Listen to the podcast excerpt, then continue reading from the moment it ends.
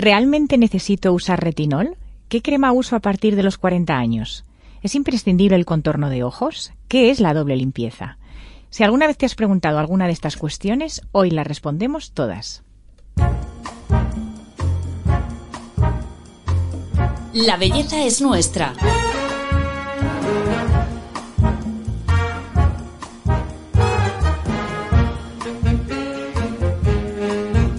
Un podcast de Telva.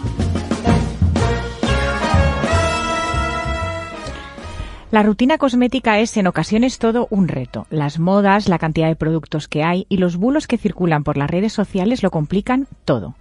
Soy Paloma Sancho. A los que os incorporáis hoy y a los que nos escucháis siempre, bienvenidos al podcast de Telva. Hoy nos visita Arturo Álvarez Bautista, químico, cosmetólogo y creador de su propia marca, que viene dispuesto a resolver todas nuestras dudas. Hola Arturo. Hola Paloma. ¿Qué Muchas tal? gracias por invitarme. Muchas gracias a ti por venir. Bueno, seguro que estás de acuerdo conmigo en que, eh, aunque la labor didáctica que, que, que hacéis los profesionales de explicar todo, pero, pero siempre hay dudas y, y es complicado saber lo que hay que ponerse y, cuál es la rutina más adecuada. Hombre, siempre que hay mucha información también se genera mucha desinformación. Eh, el- el- no es malo el uso, sino el abuso de la información. Entonces, es verdad que muchas veces generamos a que, exactamente lo contrario que queremos y generamos mucha desinformación y mucha confusión en, en- en el usuario final. Y también es verdad que hay muchísimos productos y, y muchísimos pasos. ¿Tú crees que son necesarios tantos pasos eh, en la rutina de belleza diaria? No, yo no soy partidario de, partidario de muchos pasos en la, en la rutina diaria porque realmente la piel, la piel es un chubasquero, la piel no es una esponja, mm, no absorbe eh, todo aquello que le ponemos, entonces bueno, llega un momento que, que la superficie se satura y por mucho que pongamos todo eso va a quedar en superficie, entonces a mí estas rutinas, famosas rutinas coreanas, yo siempre Sí. digo que es para las coreanas, no, no para nosotros. Eh, ¿En qué pasos simplificarías tú la rutina?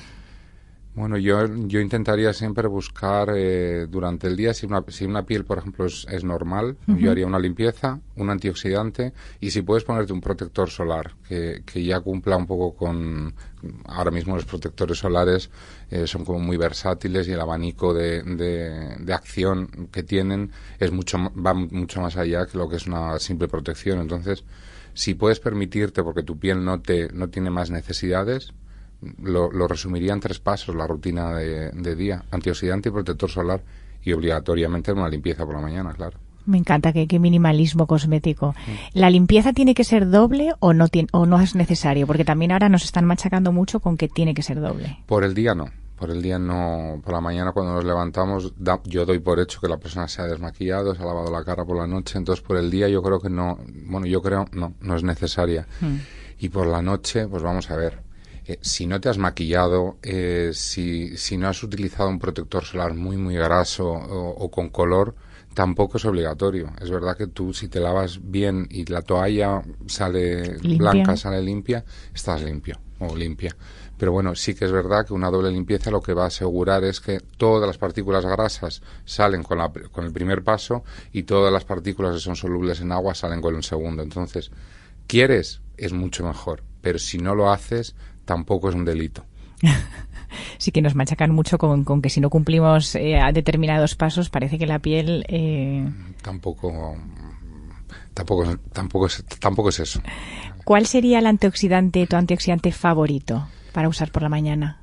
Pues eh, para mí el- uno de los antioxidantes estrellas es la vitamina C. Lo único que sí que es verdad que no todas las pieles la toleran, entonces yo por eso mm, cuando cuando decidimos en nuestra marca sacar un antioxidante dije no va a tener vitamina C porque vitamina C para mí solo hay una, eh, la mejor la tiene la competencia y como no lo voy a hacer mejor, voy a hacer algo totalmente diferente que sea muchísimo más antioxidante, pero tal vez no tenga esa, esa capacidad que tiene la vitamina C de aportar unas cosas, pero tiene una capacidad de aportar otras que tampoco tiene la vitamina C, que es la superóxido dismutasa. Entonces, para mí son, son esos dos los dos antioxidantes ahora mismo más fuertes que, que, que existen en el mercado. De hecho, la superóxido dismutasa está considerada el principio activo antioxidante más fuerte del mundo. Eh, ¿Qué ofrece frente a la vitamina C? mayor protección antioxidante de radicales libres, no ofrece esa luminosidad, es apta para todo tipo de pieles y además tiene, tiene una acción eh, despigmentante y hay varios estudios ya que indican que, que es muy efectiva en pieles con vitilio, que es, bueno, que eso realmente ha ocurrido después de, de nuestro lanzamiento, no es que, no es que Mm, ahora yo diría, no, no, yo había pensado en el vitilio. No, ha, venido después. Vale. Eh, ¿cómo, ¿Cómo podemos saber si acertamos al comprar un producto, porque llegas a la farmacia o a un gran almacén o, y es muy complicado eh, la cantidad de oferta que hay, eh, las concentraciones. si no eres experto, pues como tú, es muy difícil. ¿Cómo podemos acertar? Bueno, yo creo que tiene que haber alguien que conozca un poco y que te haga un poco una asesoría, aunque sea un poco rápida, que conozca tus necesidades, eh, que conozca tu estilo de vida también, porque hay mucha gente que compra todo y no se pone nada y quiere resultados.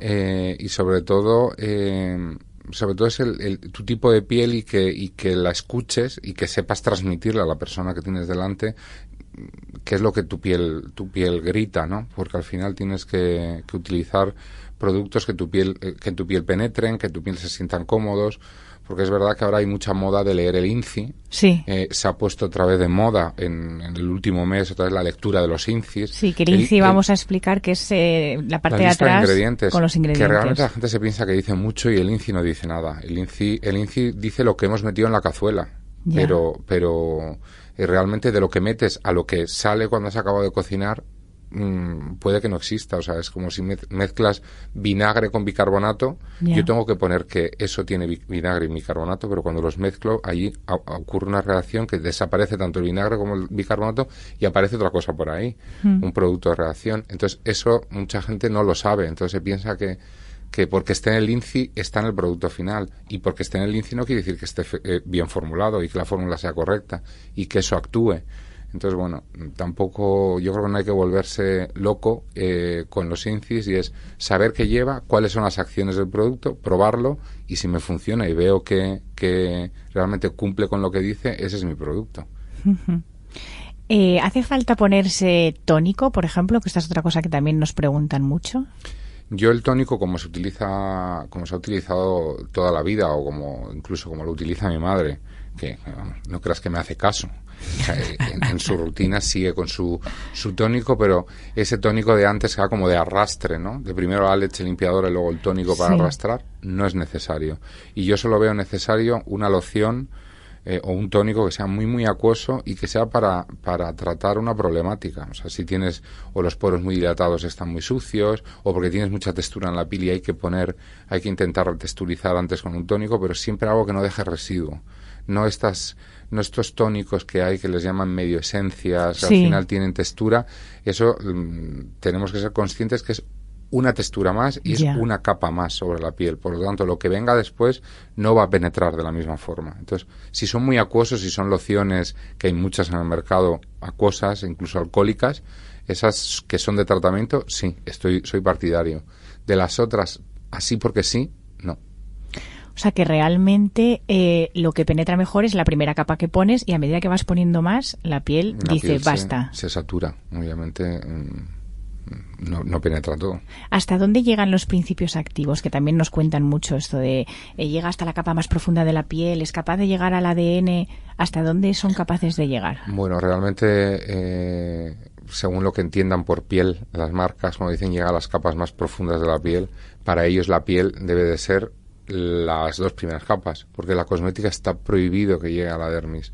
O sea, eh, hay un punto de la piel donde ya hay eh, vasos sanguíneos, capilares, ahí no podemos llegar con cosmética. Porque si no llegaría al torrente sanguíneo. Estamos, ahí estaríamos violando un poco la frontera de la medicina, ¿vale? Entonces, eh, ahí no podemos llegar. Entonces, eh, sí que es verdad que hay principios activos como un retinol que realmente se vehiculizan mucho dentro a nivel celular, pero ya son cosas de las células. Las células de la epidermis, pues, pues lo consideran amigo, lo dejan pasar y se lo llevan para abajo. Bueno, pero como principios activos y que el cosmético llegue, está totalmente prohibido que lleguen a, las capas esas tan profundas de la piel. Si no, bueno, y aparte que la piel es, es, es, muy complicada, si no, si, si, metiésemos las manos en lejía eh, con agua en un cubo, si eso llegase al torrente sanguíneo, pues no, dudo mucho que estuviésemos aquí.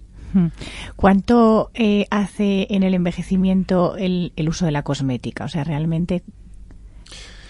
Eh, a nivel de textura de la piel, a nivel de, a nivel exterior, yo creo que lo hace todo. ¿vale? Eh, vamos, yo, mi marca la tengo con, con, mi socia y mi amiga, que es la doctora Rubira, y ella realmente, este, este proyecto nació, nació de eso, porque ella se dedica pues, al, a, lo que, a lo que es la medicina estética.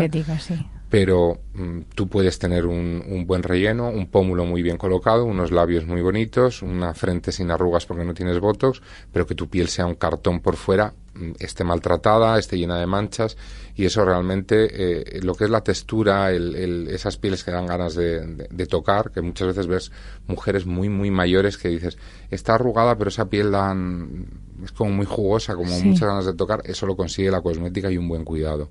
El reposicionamiento, los volúmenes, eh, una cara bien colocada y más eh, reventona, eso lo hace la medicina estética. Eh, hemos hablado del antioxidante eh, por la mañana, por la noche el activo que es como el rey y que está súper de moda y todo el mundo usa y habla es el retinol. Para ti sí es ese, ¿no? Sí, bueno, el retinol o los ácidos normalmente. Cualquier retexturizante eh, es bueno, lo único que es verdad que el, retinol actúa a nivel celular, cosa que los alfa hidroxiácidos se quedan un poco en, en la superficie, ¿vale? Entonces es el retinol es eh, imagínate que tienes un tronco de un árbol y, vamos quitando y vamos quitando la, la, corteza. Eso lo van haciendo los, los alfa hidroxiácidos de forma muy superficial y luego ya dejar esa madera muy pulida y ya con un aspecto de un piano, eso lo, lo hace ya el, retinol desde dentro. Eh, ¿Cómo hay que utilizarlo? Bueno, realmente yo siempre recomiendo empezar con dosis bajas de retinol e ir aumentando. Si quieres ir a una dosis un poco más porque hay gente que es un poco más, más osada y no quiere empezar con una dosis de un 0,1 y quiere pasar directamente a un 0,5, pues ahí te digo, empieza dos días a la semana, separados, lo máximo posible, un lunes o un jueves, eh, y siempre poniéndote encima una crema que, que, regenere o que restaure mucho la función barrera, porque el, retinol la, la, al inicio la, la estropea para luego... Eh, recuperarla, pero al principio es un poco, un poco agresivo, ¿no? Y el resto de días solo por la noche eh, esa crema es restauradora de la función barrera. Y a medida que te vas, vas cogiendo confianza, pues vas aumentando a un día sí, un día no, luego dos días sí, uno no, y llegará un momento que tu piel grite y te diga no. Paras, vuelves atrás vuelves al paso anterior, vuelves a intentarlo. Es como un peaje en una autopista. Hay veces que si no tienes dinero no pasas. Pues, pues con el, el retinol el mismo te deja, te abre el peaje. Tú sabes cuándo puedes dar el siguiente paso. Tu piel, tu piel lo sabe. Lo único que hay gente no la escucha, sigue y luego me ha dado alergia al retinol. No, no te ha dado alergia. Eh, te has tenido una, una reacción pues un poco violenta por, por mal uso. Casi siempre todas las notificaciones que se hacen de reacciones adversas al retinol, siempre, todas se quedan en mal uso. Fíjate. No, no ninguna suele ser una reacción alérgica a la molécula en sí. Eh, hay otros principios activos que también se están poniendo muy de moda, por ejemplo el CBD, el otro día nos hablaban aquí de la melatonina. Eh, ¿Cuáles serían los, los nuevos que están llegando que a ti te merecen atención, que les prestes atención? Bueno, el cannabidiol, el, CBD, es verdad que está de moda, pero ahí ocurre como en todos. Depende de qué cannabidiol y qué, y qué en, el, en el INCI, ahí, tienes que, ahí sí que tienes que leer qué es lo que lleva, porque no es lo mismo que lleve un extracto eh, de cannabidiol o un aceite, ¿vale? De cáñamo. es muy diferente. Eh, el extracto es la molécula pura que está ahí y sabemos que esa sí tiene capacidad de pasar un poco, pero cuando es un aceite, pues eso ya está menos concentrado. En cosmética hay, hay acciones de marketing o mensajes de marketing muy, muy confusos que siempre nos, nos, sobre todo con el retinol, hay muchísima, muchísima eh, confusión, la gente escribe mucho, pregunta que estoy utilizando este retinol que también es un 0,5 o este que es un 1 y no me hace nada.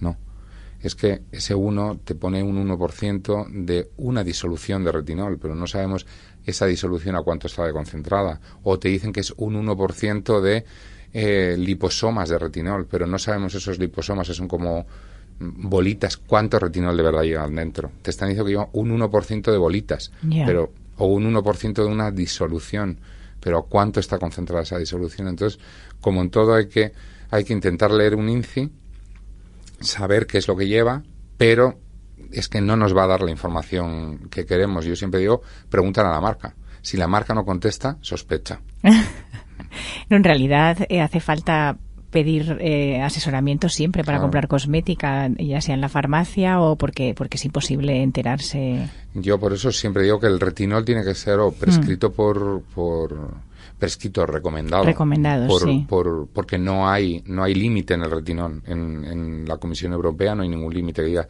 solo se puede formular hasta. No. Es verdad que hay algunas marcas que se venden en consultas médicas, las tenemos nosotros, otras que mm. se venden en consultas médicas y en farmacias, mm. pero son cosméticos, igualmente, no son productos sanitarios, ¿vale? Entonces, yo creo que lo bueno es de, comprar en este tipo de establecimientos es que tanto el médico como el farmacéutico han sido formados previamente por la marca a un nivel que ellos tienen esa capacidad de dar una respuesta decir, mira, cuidado, que este sí está liposomado, este no, este es puro, el otro no, esto es un pH ácido, mm. porque la gente ahora pregunta todo.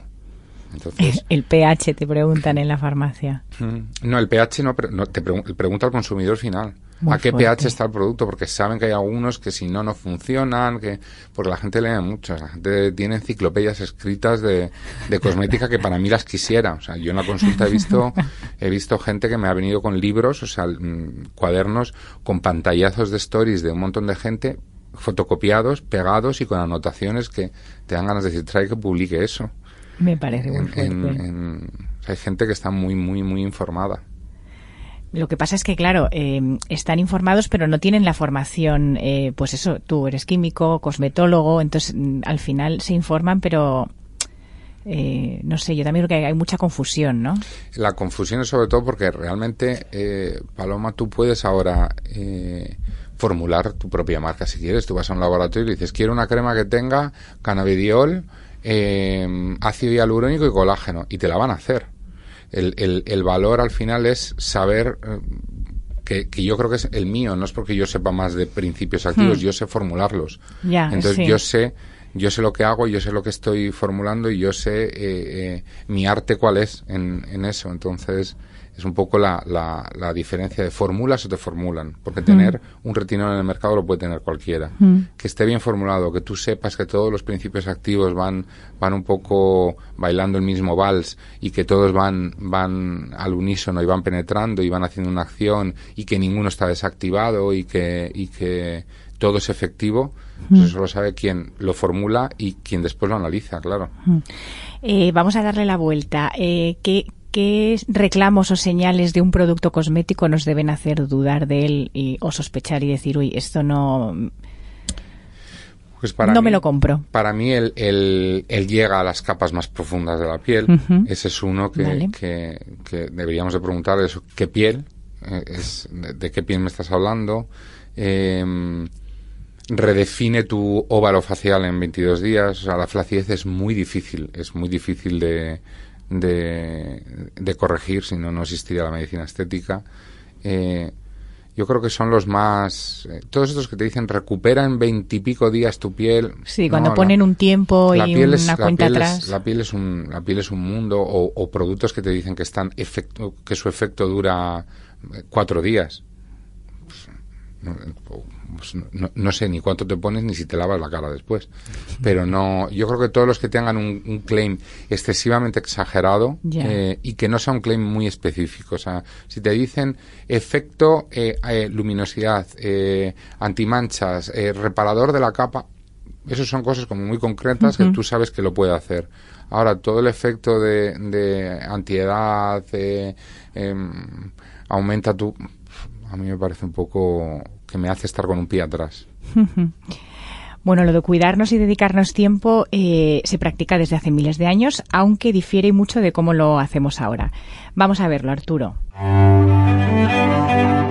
El lujoso arte de los rituales de belleza estaba reservado prácticamente en exclusiva a los estratos más privilegiados de la sociedad. Se dice que Cleopatra se bañaba en infusiones exóticas de azafrán y miel antes de irse a dormir con una mascarilla de oro puro se pensaba que rejuvenecía su piel. Catalina la Grande mezclaba el hielo más puro con aceites esenciales y se lo aplicaba en la piel. La emperatriz china Zichi empleaba una crema a base de polvo de perlas para aportar luminosidad al cutis. También había espacio para los caprichos, como el de María Antonieta, que contrató al perfumista Jean-Louis Fagrion, que formuló un perfume a medida que rememoraba el espíritu y el recuerdo del pequeño Trianón, de modo que la reina podía llevar consigo el aroma de sus queridos jardines donde quiera que fuese.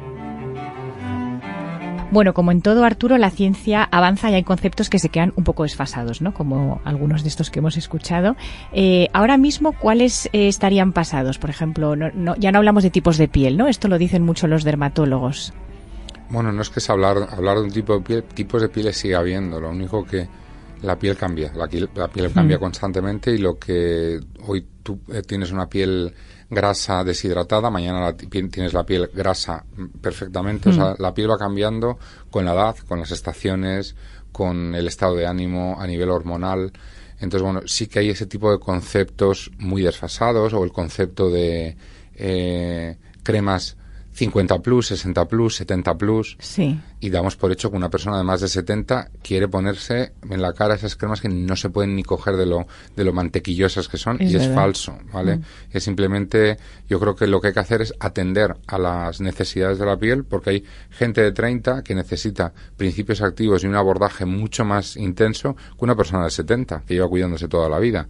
Entonces, eh, ese, ese, ese aspecto de mm, persona que te escribe y eh, piel normal, 53 años, primeras arrugas. ¿Qué necesito? No sé, no te he visto. no te he visto o no te han visto. Pero, pero es muy. Es, eh, yo creo que el, el, centrar la piel, hombre-mujer, eh, edad y, o tipo de piel, es, está muy obsoleto. Pues igual que lo que hemos comentado ahí del, hmm. del, uso de las perlas, pues antes sí que se hacían, utilizar una perla, al final no es más que una partícula molida que en la piel te va a dar luminosidad, son partículas microespejos, cada vez se lleva mucho, ¿no? El, el, el, efecto soft focus, ellos utilizaban perlas, nosotros utilizamos afortunadamente cosas más baratas ahora mismo, y la perla es una fuente de calcio, o sea, al final eh, eh, no estaban mal usados, lo único que, bueno, pues quien quiera, hay marcas que siguen metiendo perla molida para encarecer el precio y para dar un lujo pero no para dar un, un, efecto mejor que lo que podemos hacer con cosas muchísimo más baratas. Porque una buena crema no tiene que ser muy cara. No, no hace falta gastarse mucho dinero. No, no debería. Eh, o sea, un producto cosmético. Eh, realmente un, o sea, si fuese muy cara es porque tiene muchos principios activos y es una cosa que, mm, quiero decir, en, una fórmula química es una cosa que te deja un espacio. En esta sala donde estamos, más de 25 personas no nos podemos meter. Hmm. Por mucho que intentemos apretar, no meten. Entonces, si metemos más es porque no son personas, son trocitos de personas. Eh, entonces ahí se justifica el precio porque dicen que tiene muchas cosas, pero ninguna de ellas estará en la concentración que realmente el, fabricante del principio activo te reclama y te dice, a partir de un 10% el estudio dice que. Entonces, un, un producto con, con, Es que un producto no tiene que ser muy, muy caro, a no ser que la formulación sea algo mm, vamos, una fórmula maravillosa en cuanto a texturas, en cuanto a aromas, pero vamos, yo, yo creo que un producto cosmético nunca, en ningún caso, se justifica que pase de, de, en el mercado de 90 euros, y estoy hablando ya de productos muy concentrados y muy fuertes y, de, y de duración muy larga, porque, porque sí que los hay, y de 90 euros en la farmacia, pues que el producto me dura siete meses. Claro. Entonces, bueno, eh, pero no, no se justifican. Pero qué interesante esto que dices de, la cantidad de principios activos, porque muchas veces uno de los reclamos de los productos es y lleva 30, 30 ingredientes activos y, que tampoco debemos caer en eso. Claro, porque es que ¿en qué concentración? Hmm. Mm, yo si, si formulo ahora un, un retinol al 2%, que, que, no, no, es el caso, pero te, puedo decir que me entraría en esa fórmula ponerle un poquito de bisobolol y algo calmante y si acaso un poco de ácido hialurónico. No me daba la más porque la mm. fórmula no me lo permite, no me lo mm. admite. O sea, al final se, se viene abajo. Es como los, los solares. Solar, antidato, tal, algo, no sé. No, o sea, el solar te admite un poco de hidratación y algún principio activo para ser despimentante, para ser antirrojeces, para ser... Entonces, ahí ya lo tienes, pero si es un solar global antiedad, antimanchas, antirrojeces, anti no sé qué, te digo que eso no hace nada. Pero un par de principios activos efectivos, en concentración real, sí te lo permiten. Arturo, ¿y qué hacemos con todo lo del toxic free, natural, vegano? Bueno, eh, realmente el toxic free, el, conejito, el cruelty free y todo eso está prohibido desde, desde 2013, ¿vale? Entonces es, realmente está prohibido y bueno pues porque no no nos ponemos eh, muy serios aquí en, en, bueno en Europa realmente con ese tema pero que yo no ponga el conejo no quiere decir que la marca que lo pone es más eh, respetuosa. más respetuosa que no, porque mm. está prohibido la experimentación en animales en toda la comunidad económica europea. Mm. En ningún cosmético se puede vender que haya sido testado en animales, ni en el que ninguno de sus ingredientes haya sido testado en animales. Cuidado. Toxic free. En cosmética no podemos utilizar tóxicos de ningún tipo. Veganos, yo en mi línea tenemos eh, eh, productos que son veganos porque son veganos por, por, por casualidad, o sea, porque ninguno de los ingredientes que tiene son, son ni de origen animal ni han tenido nada que ver con un animal. Pero bueno, mm, eso, como es un estilo de vida, el veganismo, yo lo respeto y, entiendo que haya gente que no quiera. Hmm. Eh, pero lo de toxic free, cruelty free, eh, libre de tóxicos. Eh, a mí o lo de ingredientes naturales, 98% de ingredientes naturales. Claro, y, el, y te dicen que tiene extracto de cannabidiol, eh, que es un ingrediente natural y se ha extraído con, con benceno, tolueno, eh, que son derivados del, del petróleo, que es natural, cuidado, el petróleo. Sí, sí. Eh, pero que son sustancias químicas de esas que la gente tiene una quimifobia terrible. Sí. Pues, claro, el ingrediente sí, pero ¿de dónde proviene? ¿Cómo se ha hecho? Eso no nos lo dicen, entonces... Pero debemos tener quimiofobia, o sea, ¿qué pasa con los químicos? en cosmética no. En cosmética no. Eh, las sustancias más alergénicas, las sustancias que más, más problemas dan son los aceites esenciales. Ya. entonces, eh, yo no yo no veo ningún motivo para, para, para tener quimiofobia. O sea, el agua es química. es, es, prácticamente todo sale del petróleo, es una fuente, una fuente mineral natural. Entonces, eh, claro, lo único que la química lo que sí hace es llevar lo natural a su, a su máximo, a su máxima potencia, es verdad, o sintetizarlo y copiarlo para que no, para no agotar mm. fuentes naturales muchas veces. Ya. Hemos hablado mucho de todo lo que le podemos pedir a la cosmética y lo que puede hacer por nuestra piel. ¿Qué es lo que no le podemos pedir? O sea, una crema no puede, por ejemplo, eh, pues eso, acabar con la flacidez del óvalo facial. No, no, podemos, no podemos pedirle a una crema que nos corrija unos surcos nasogenianos si ya están totalmente marcados, muy caída la cara. No, podemos parar que, por ejemplo, activos como el, el de el ácido ursólico o muchos activos que hay tensores en el mercado pueden ayudar a que la cara no se nos venga abajo, ¿vale? Pero levantarla, no. Lo que van a hacer es sujetarla, a aumentar la estructura de colágeno y elastina, pero no le pidas una crema que te levante la cara, no le, no le pidas una crema que si tienes ojeras, pero ojeras marcadas ya que porque has perdido volumen, te la recupere, porque una crema no te va a dar volumen. Eh, no le pidas una crema el Botox like porque no existe, porque el, el, Botox se pincha en el músculo y por lo tanto un cosmético al músculo no llega. Eh, hay muchas cosas. Casi prácticamente todo lo que hace la medicina estética no se lo pidas a la, a la todo lo que es más pinchado, ¿vale? O pinchado o de aparatología, una, aparatología fuerte, hmm. ¿vale? Luego está la medicina estética que hace uso de los peelings. Cuidado que los peelings son química otra vez, ¿vale? Pero claro, son, son potencias que sí llegan a, a, a, unas capas muy profundas, ¿vale? Con, pero son médicos, ¿vale? pero no le pidas nunca a, a, un cosmético que te rellene, no le pidas que te levante y no le pidas que te paralice. Pues muy bien, Arturo, vamos a tomar nota de todo esto. Y para cerrar ya el episodio, eh, voy a pedir que me digas cinco cosméticos que sí o sí eh, debemos tener en nuestro fondo de armario toda la vida.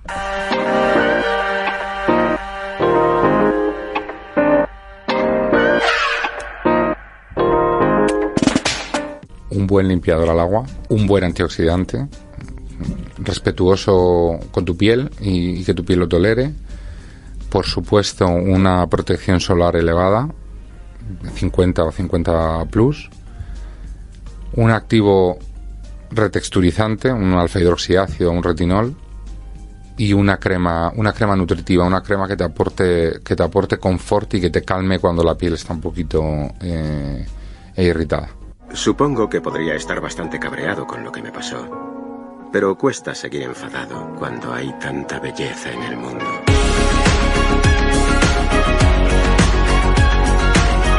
La belleza es nuestra. Un podcast de Telva. Bueno, hasta aquí el capítulo de hoy de La belleza es nuestra. Arturo, qué placer tenerte con nosotros. Un placer es mío, Paloma. Muchas gracias por venir. Gracias. A todos vosotros os agradecemos que nos escuchéis siempre y os esperamos en el próximo capítulo, porque ya sabéis, la belleza es nuestra. Hasta pronto.